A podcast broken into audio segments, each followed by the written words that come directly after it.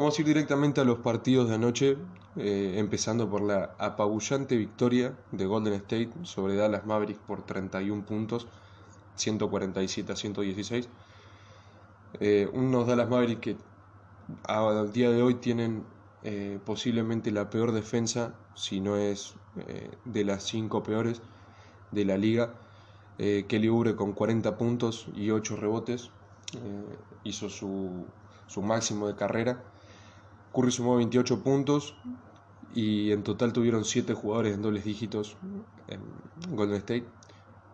Tuvieron una noche impresionante en ataque, 57% de tiro de campo y 51 de 3 como equipo.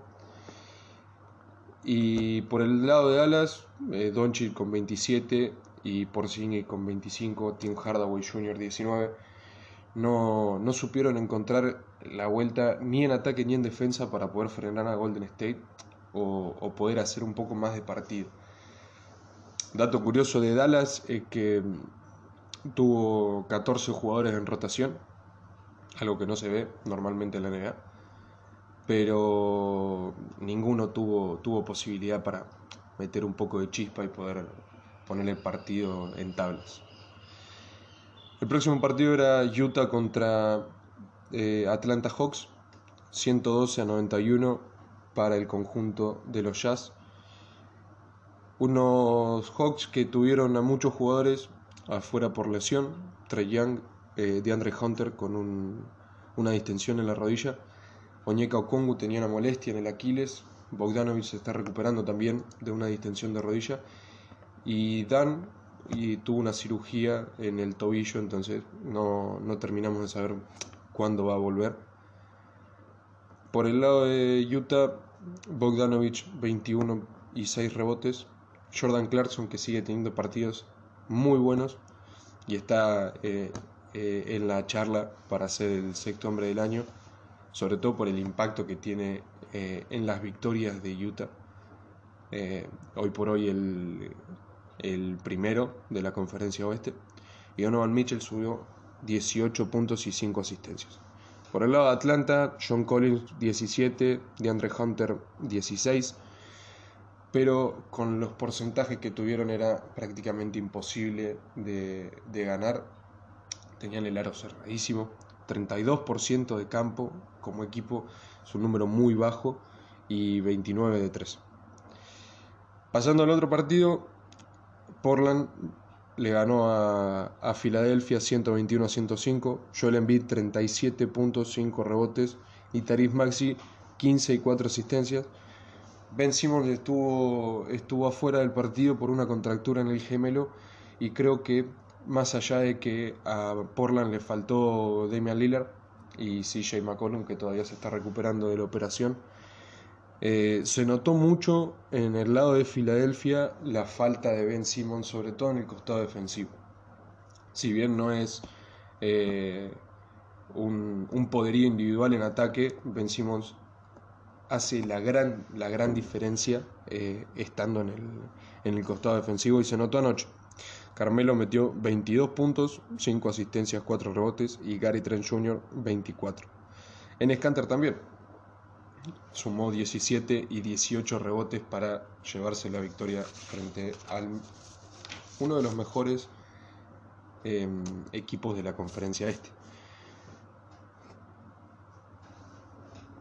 Houston venció a unos Grizzlies apagados eh, que no no fue muy, muy impactante el partido de ya con 15 puntos. Brandon Clark hizo 12 y Desmond Bain 16, pero nadie eh, brilló por sí solo como para poder llevarse un partido ante unos Rockets que hoy por hoy, si siguen siendo así de consistentes, creo que tienen una buena chance de pelear por una, un puesto en los playoffs. Eh, volvió John Wall con 22 puntos y 8 asistencias. Eh, Gordon sumó 25 rebotes. Y Yashian, todavía me cuesta eh, terminar de entender la pronunciación. Es Xian Tate, jugador que viene de Australia, viene de estar en el mejor quinteto de la liga australiana. En 32 minutos sumó 19 puntos y 7 rebotes.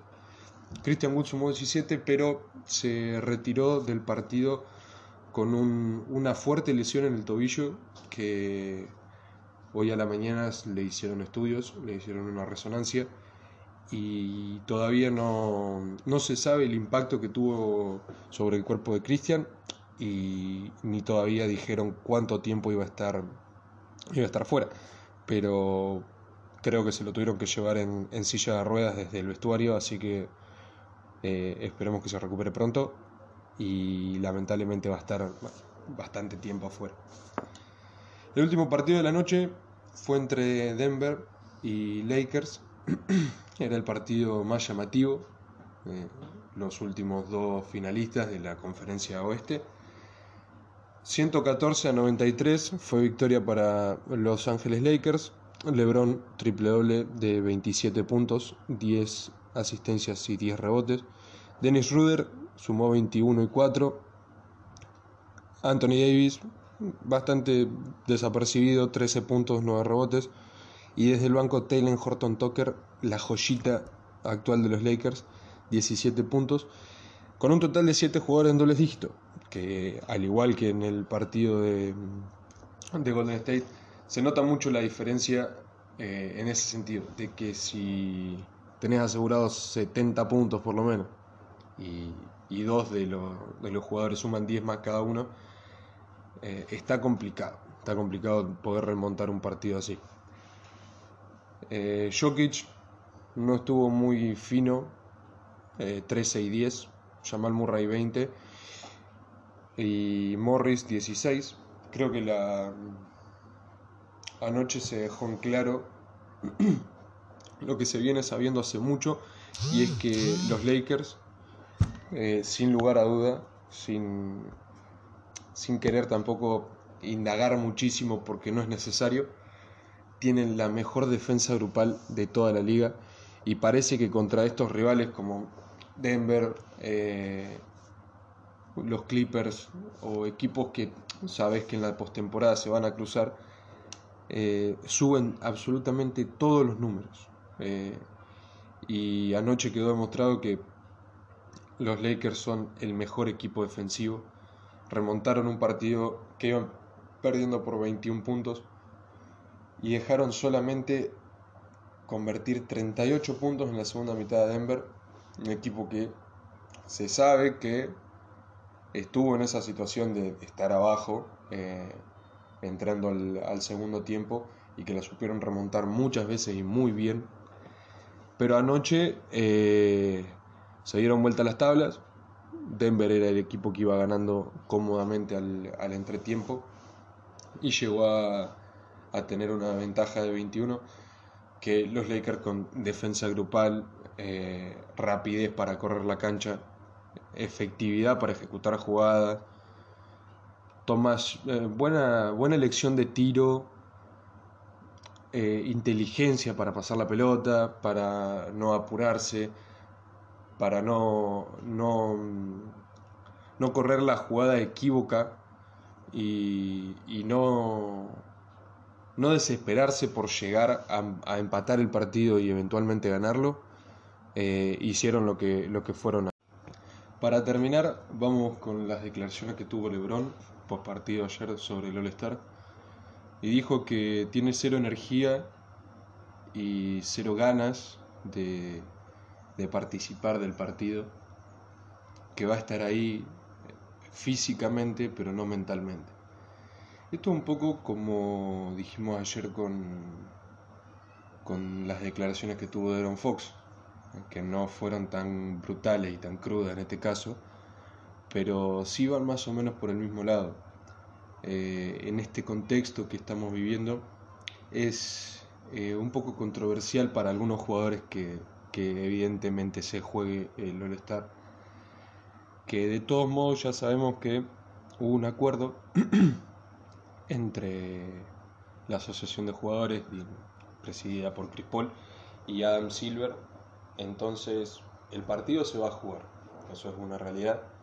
Hay que ver eh, cómo se va a desarrollar en el momento en que llegue, pero nosotros nada más lo que podemos hacer es esperar que sea un partidazo como lo fue los últimos años, sobre todo, que creo que fue de lo más entretenido, eh, sobre todo el del año pasado, pero hay que ver, hay que ver cómo cambia la, la perspectiva que tienen algunos jugadores del partido.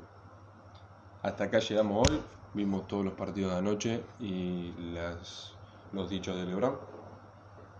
Y no hay más nada. Nos vemos en el próximo capítulo. Muchas gracias por haber escuchado hasta acá. Les mando un abrazo grande y nos vemos.